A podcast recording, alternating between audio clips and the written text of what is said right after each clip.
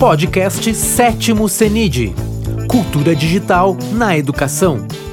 Olá, boa noite a todos que estão acompanhando o sétimo CENID, o Seminário Internacional de Cultura Digital.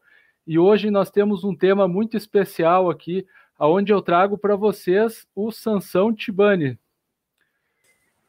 O Sansão está do outro lado do, do oceano, falando é. bastante de nós. Tudo bem, Sansão?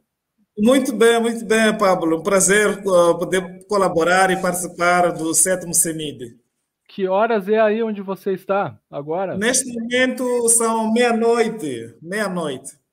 Ok. Ah, então, Sansão transmitindo né, de madrugada para nós aqui. É, é, é, verdade, é verdade. O fuso horário, mas não nos impede de estar conectados. Tudo bem, é um tema muito esperado no nosso CENIT. E começando a apresentar, então, o professor Sansão, ele é doutor em informática na educação pela Universidade Federal do Rio Grande do Sul, mestre em informática educacional pela Universidade Pedagógica, pesquisador e docente na Universidade Pedagógica de Maputo e diretor do Centro de Informática. Sansão, vou passar já a palavra para você começar a sua exposição. Fique à vontade. Muito obrigado. É um prazer poder participar.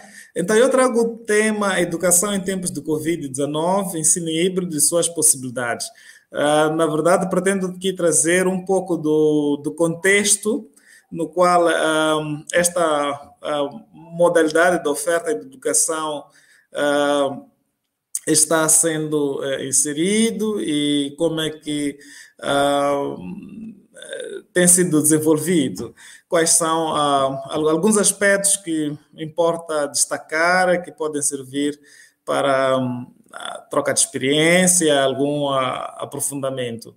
Então, eu começo por ah, considerar que o surgimento da Covid-19 em Moçambique é reportado de 22 de março do ano 2020, isso a partir de dados do Ministério da Saúde, quando registra-se o primeiro caso confirmado.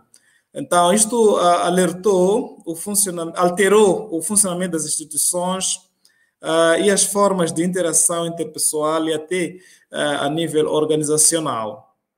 Portanto, na educação, num espaço de quatro meses, refiro-me aos meses de março até junho de, do ano 2020, caminhou-se da suspensão das aulas em todas as escolas públicas, escolas privadas, ah, desde o ensino pré-escolar, ah, afetando também o ensino ah, universitário, tanto o ensino superior.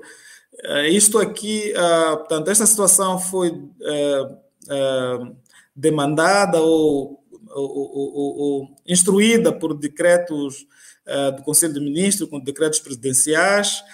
Portanto, caminha-se dessa suspensão das aulas, uh, tanto uh, orientada por esses decretos, até uma retoma faseada, uma retoma condicional das aulas presenciais, uh, também emanado pelo decreto tanto 51 uh, de 2020 e os decretos 69 também de 2020. Portanto, é, tudo isto como estratégia para uma contenção da propagação da doença e ainda a permitir a salvaguarda da vida e da saúde pública. Então, nós temos no Sistema Nacional uh, de Educação em Moçambique, através da Lei número 18, uh, 2018, de 28 de dezembro, que no seu artigo 9 ela regula o, o, a educação presencial e no artigo 20 ela se refere à educação à distância. Portanto, a educação presencial vai ter o subsistema de educação pré-escolar, educação, uh, uh, subsistema de educação geral, de educação de adultos, de educação profissional, de educação e formação de professores e ainda o subsistema do ensino superior. É verdade que já o plano estratégico da educação 2029 aponta para ações mais específicas nos domínios da educação inclusiva, patriótica e de qualidade, através da mobilização da atenção para a educação especial, a educação vocacional, e mais uma vez está aqui a questão da educação à distância sendo considerada.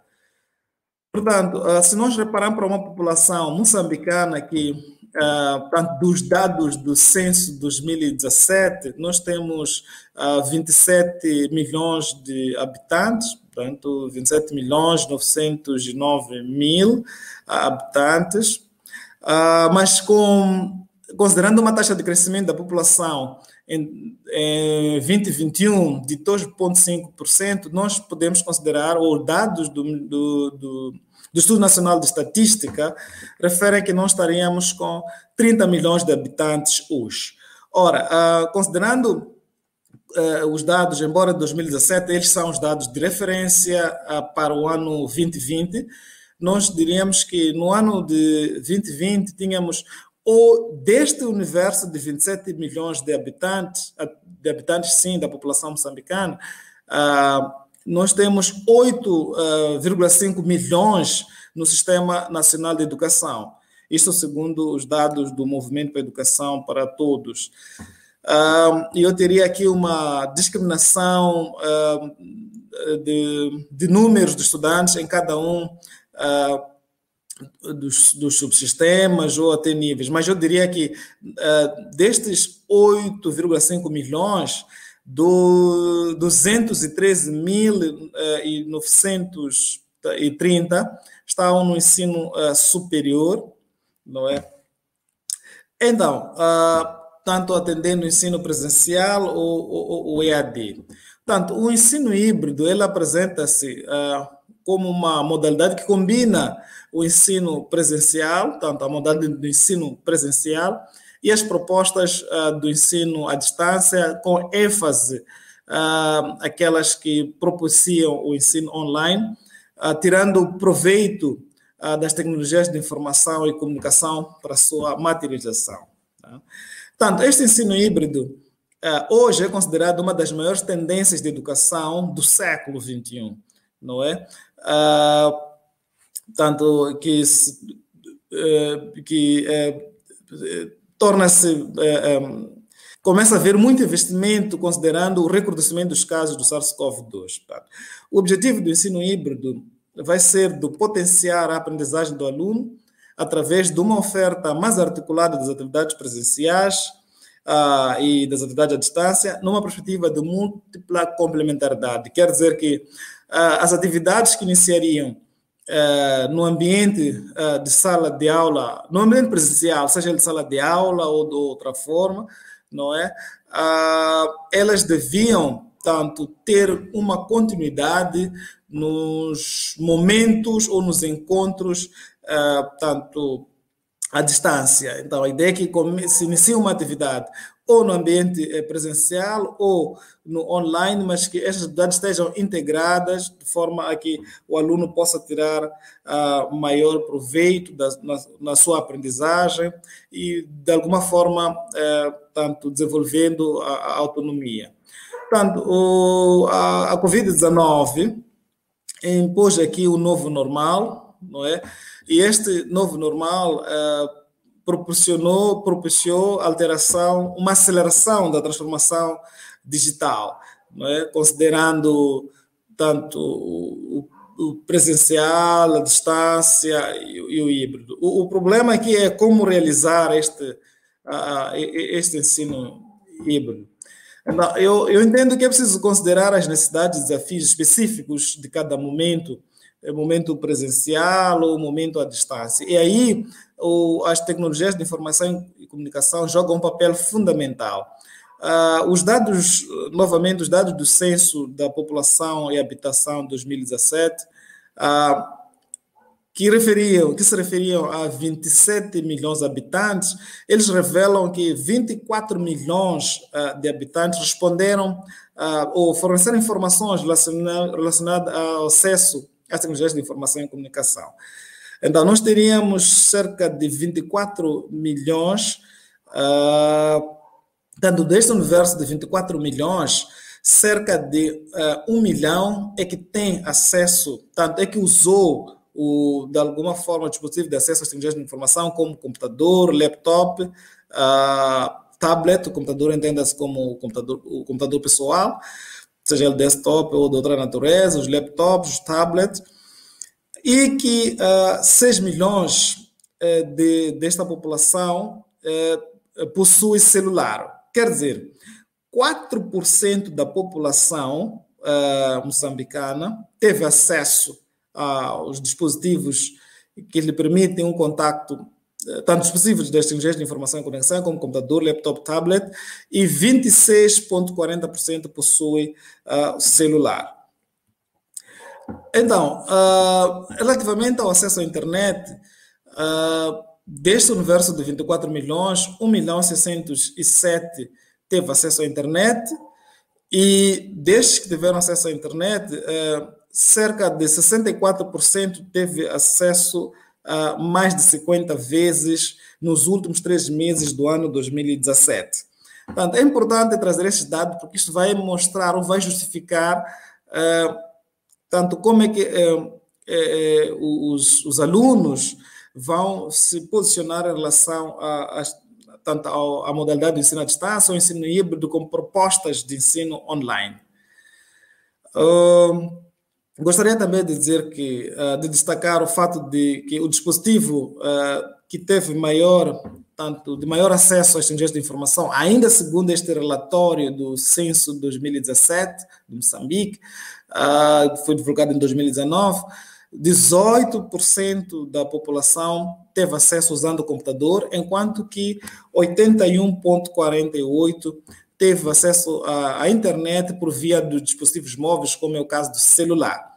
E isto, eh, de fato, veio a colaborar com uma outra, eh, com um outro estudo que foi realizado a nível da Universidade Pedagógica por dois colegas, o Manuel Zunguzi e o Malaquias Tsambe, que com uma amostra de uh, 1.787 estudantes, uh, que representa 13% do universo de estudantes uh, matriculados na universidade no ano passado, o ano 2020, uh, 64 desses estudantes, 64% dos estudantes mostrou que teve acesso às plataformas eletrônicas para o ensino-aprendizagem, eh, utilizando, tanto, teve acesso às plataformas eletrônicas para ensino-aprendizagem, e que 95% destes uh, estudantes teve acesso a essas plataformas usando o celular. Portanto, há uma relação entre uh, o que o relatório, portanto, o que o relatório do Uh, os dados, o relatório da, do censo populacional refere, tanto que apurou que 81% da população uh, usou o telefone celular para o acesso à internet, e este estudo revelou que uh, ah, 95% dos estudantes, eh, tanto teve acesso à internet utilizando o celular como dispositivo de acesso. Portanto, como dizia, que durante os primeiros quatro meses, março, julho de 2020, que, que vigorou o estado de emergência, assistiu-se em Moçambique dois cenários. Portanto, um, o de aulas totalmente à distância, e um segundo cenário de aulas presenciais ou aulas semipresenciais, e já particularmente no período de retorno faseado às aulas presenciais. Uh, e isto certamente colocou desafios à instituição escolar, à instituição familiar, à sociedade em geral, uh, e justificou o acelerar dos processos de reinvenção, de reinvenção da educação no contexto de transformação social, uh, traduzida como novo normal uh, no, no, país.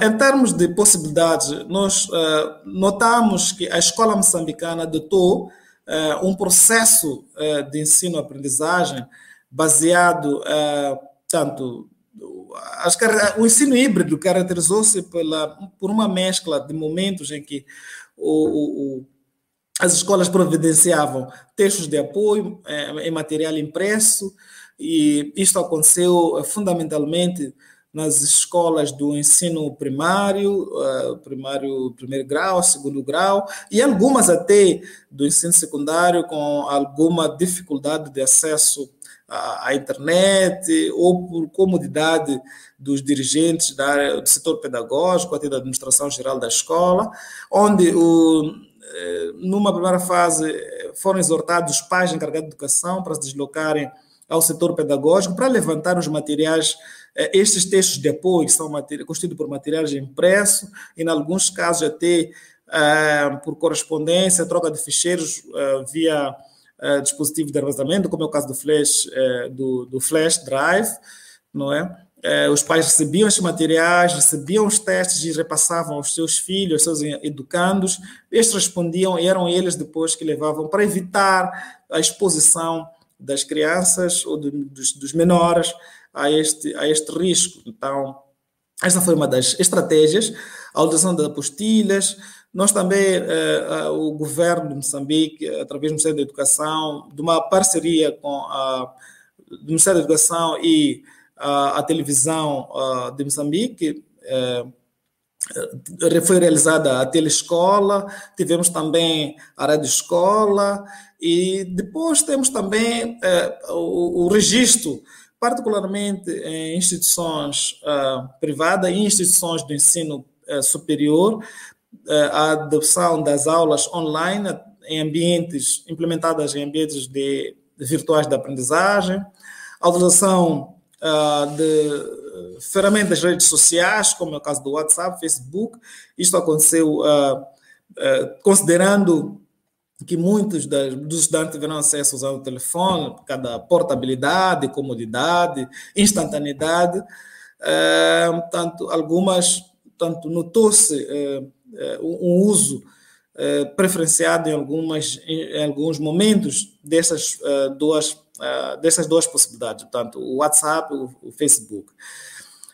Também trabalhos em projetos, é importante referir, a alusão do modelo de Flipped Classroom, que é a sala de aulas invertida, embora esta seja uh, uma estratégia, uma possibilidade muito pouco explorada, e mesmo no seio da universidade, e até na universidade onde eu trabalho, são grupos muito menores que uh, implementaram de fato a, a sala de aulas invertida. Temos até uh, uma participação de 10 colegas num livro em, em colaboração com uh, pesquisadores do Brasil, em que uh, são partilhadas experiências da utilização deste Flipped Classroom na Universidade Pedagógica de Maputo.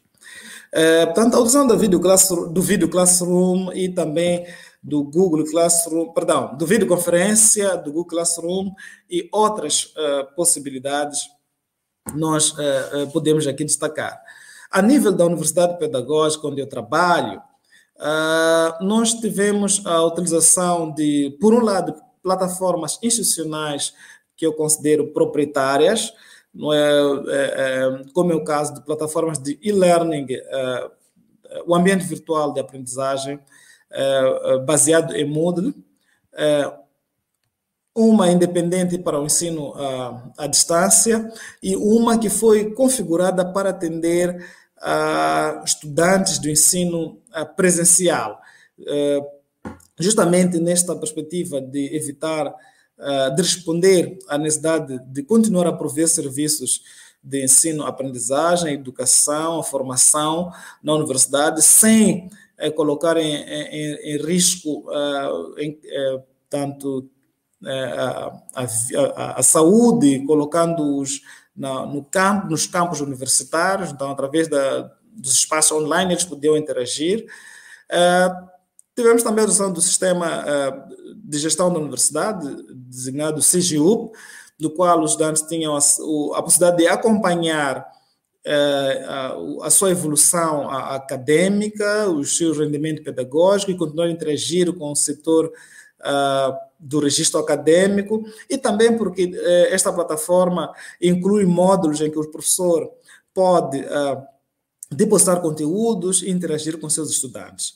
Temos também uma outra plataforma desenvolvida a nível da universidade, que é o espaço acadêmico, a biblioteca eletrônica, Uh, enfim, é, é, uma combinação disto. Aqui, é, portanto, estas plataformas, o Moodle institucional, é, optimizado para atender de modo particular os dados na modalidade de ensino à distância, o Moodle é, também é, personalizado e otimizado para atender os estudantes, todos, todos os estudantes que estavam atender o presencial quer do ensino, dos cursos de graduação e pós-graduação, não é? E assim foi. Por outro lado, tivemos o uso, a utilização de plataformas disponibilizadas de outras plataformas não sendo institucionais foram disponibilizadas através das nossas plataformas, como é o caso do nosso website, que permitiram a realização, que permitiram que as aulas fossem possíveis de acontecer.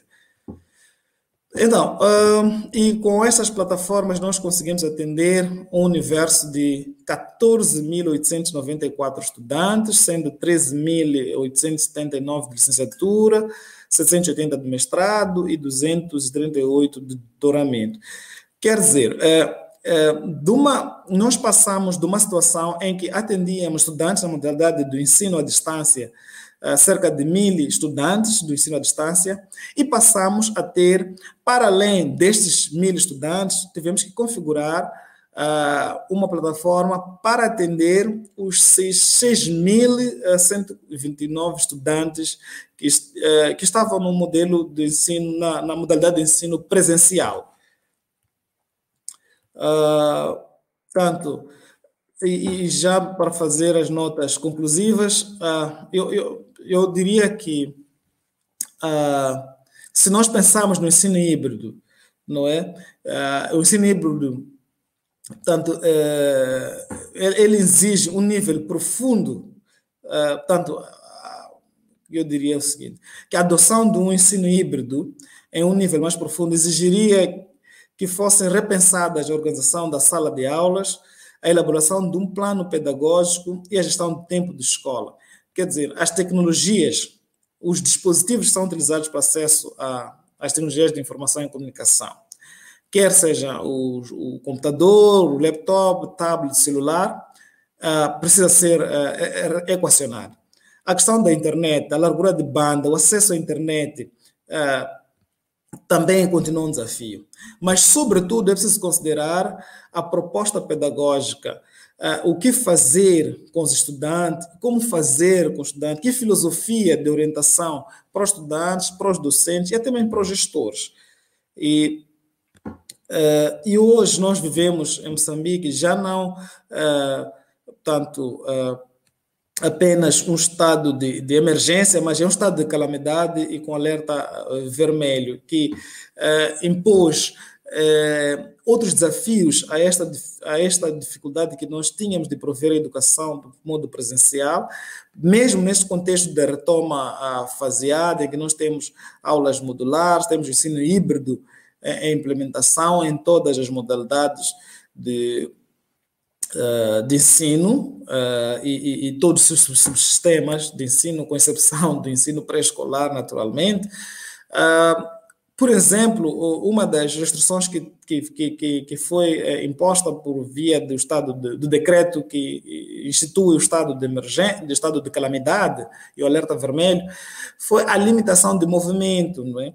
em que eh, tivemos momentos em que o, eh, o período de recolha obrigatória era às 10 a, tanto às 10 da noite, não é?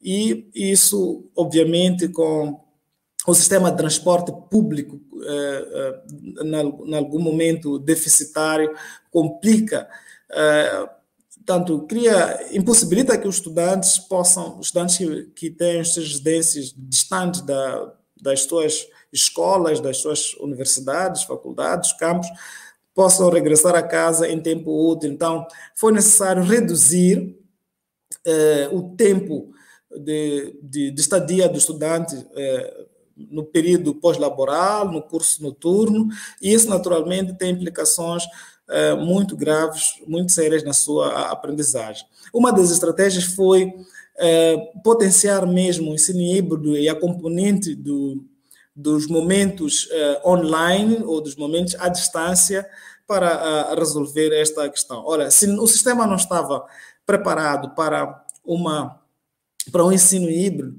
uh, o que dizer agora de uma maior pressão dos estudantes de ter que atender tanto esta modalidade e sem, um, sem que um horizonte se mostre próximo para a reversão deste sinal. Mas uma coisa interessante que está a acontecer é que Uh, com os esforços uh, da conscientização da população, uh, o respeito às medidas emanadas pelas instituições da saúde, pelo Estado, em relação à prevenção da Covid-19, os números têm estado a baixar os níveis, os, os níveis de infecção, portanto, os números tanto de pessoas que eh, registram melhorias e até os números de, de óbitos eh, baixaram drasticamente, quer dizer que a situação está ficando controlada. Nós temos diferentes grupos agora sendo vacinados e acreditamos que dias melhores estão por vir. E desta forma eu digo, Canimambo, obrigado e aguardo pela, pelas interações, vossas contribuições, perguntas.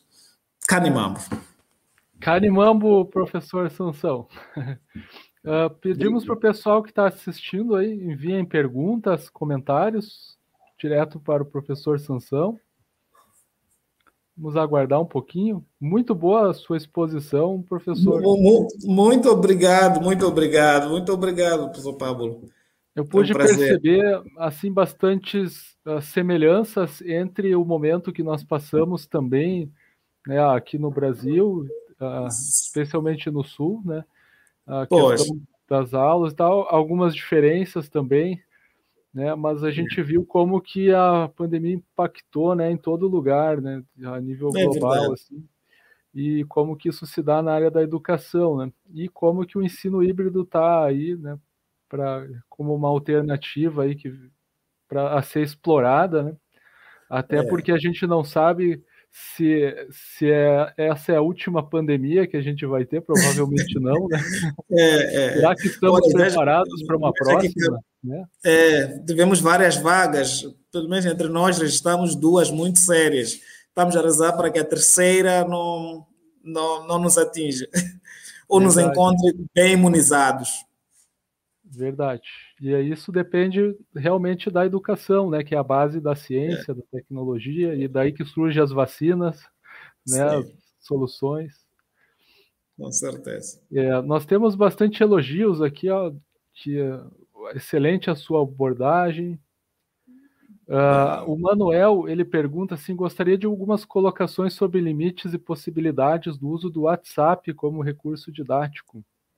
Muito obrigado, Manuel. Uh, é, é, interessante uh, esta, esta questão, não é?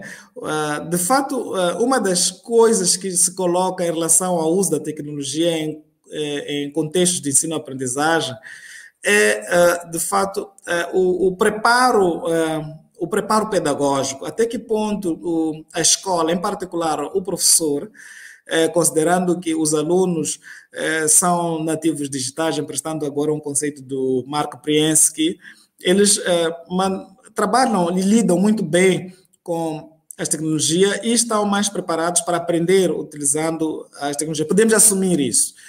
Do lado do professor é preciso encontrar que existe, atender, compreender que existem alguns entusiastas, alguns que assumem com muita naturalidade, mas existem alguns, aquele grupo que precisa um pouco mais de, de se esforçar para admitir que a adoção das tecnologias, como é o caso celular, e, e, e associada à ferramenta WhatsApp, ele é, pode ajudar na sala de aulas. Em, todo, em todos os casos, nós precisamos que este professor compreenda como é que pode equacionar a utilização uh, uh, da, do Facebook ou do, do, WhatsApp realmente com uma proposta pedagógica ancorada, ancorada, tanto que o processo de ensino-aprendizagem que ele vai liderar esteja ancorado a, a uma a proposta pedagógica para que seja de fato didático e possa promover a aprendizagem. Uh, nós encontramos uh, associações de usos do, do WhatsApp apenas para uh, partilhar ficheiros, para deixar notícias, mas seria importante, por exemplo, que o professor pudesse utilizar os recursos que o WhatsApp tem, mesmo que seja para fazer eh, vídeo, vídeo aulas com pequenos grupos de alunos para, orientar, porque ele permite fazer esses grupos até oito. Eh, pode ser que daqui a algum tempo isso se abra. Mas, enfim, é, é preciso que a gente explore as, as ferramentas e principalmente as possibilidades é, pedagógicas, porque essas ferramentas não foram desenvolvidas inicialmente para é, o uso em contexto educacional, para, para o ensino-aprendizagem. Nós é que estamos a, a, a, a diria, a, a, criar, a inverter, a inverter e a criar possibilidades para que elas trabalhem a nosso favor. Então, eu diria isso, que é preciso mesmo que haja uh, um investimento em, em o professor se refazer com estas tecnologias para tirar maior proveito dele, não só para fazer a troca de ficheiros, uh, enviar no, no, eh, notícias alertas, mas também para promover interação, para que de fato a aprendizagem esteja do lado do aluno, o professor fique a orientar, a guiar eu vejo como uma grande capacidade de criatividade mesmo, isso de pegar ferramentas que não foram criadas para um uso, mas saber aproveitá-las né, para algo tão, tão difícil e complexo como é a educação. Mas, mas Pablo, é, é, é por essa razão que se diz que o professor é um ator. No meio, no meio de vários cenários, ah, dificuldades, ele tem que enxergar ah, ah, perspectivas e oportunidades, e saber explorar essas oportunidades. Certo. Temos bastante elogios aqui na tela. Aqui, ó, temos a Elia Maria Leandro Gana, que está de Guiné-Bissau, participa bom, do grupo GPS da UPF. É, aqui o professor também, Ivan Dourado, noite muito produtiva, debate extremamente relevante. Obrigado, muito, professor Ivan. Muito obrigado. É, então só temos elogios ali nos comentários, né? Pessoal, que... muito bom, palmas. É, pai, que bom. É, considerando que, considerando que este, que, que esta, que esta apresentação ficará no ar, ficará disponível no, no, no site aí do CENID, uh, as pessoas que não puderem interagir comigo aqui, eu fico disposto uh, uh, para interagir na, lá no, no, ambiente, no ambiente virtual, em continuidade, também por mais espaço, mais tempo. Então, aceito que. E tudo mais. Muito obrigado, Pablo. Muito obrigado. Agradecemos a, a participação, então, do professor Função, né, brilhantando Poxa. aqui a nossa noite do CENIT. E é desejamos tudo de bom para vocês aí também, né, que, que passe esse momento para é, é verdade, para, to, para todo mundo, para, todo, mundo, a educação, a pesquisa uh, precisa de um ambiente saudável para que possa acontecer. Eu quero agradecer não só a si, Pablo, por esta excelente interação, mas eh, parceria, mas a todos os internautas que de alguma que participaram e interagiram conosco aqui, enriquecendo, uh, prestigiando este momento e desejar sucessos na vida profissional, sucesso ao CINID, ao sétimo CINID, e um dia nos vemos no presencial. Certo, certo, é isso aí. Tá ok? Então, tá uma okay. boa noite a todos. Obrigado. Cuidem-se. Este podcast foi produzido pelo GPID, Grupo de Pesquisa em Cultura Digital da UPF, em parceria com o Núcleo de Música projeto de ensino do IFRS Campo Sertão. Composição de trilha sonora Felipe Batistella Álvares.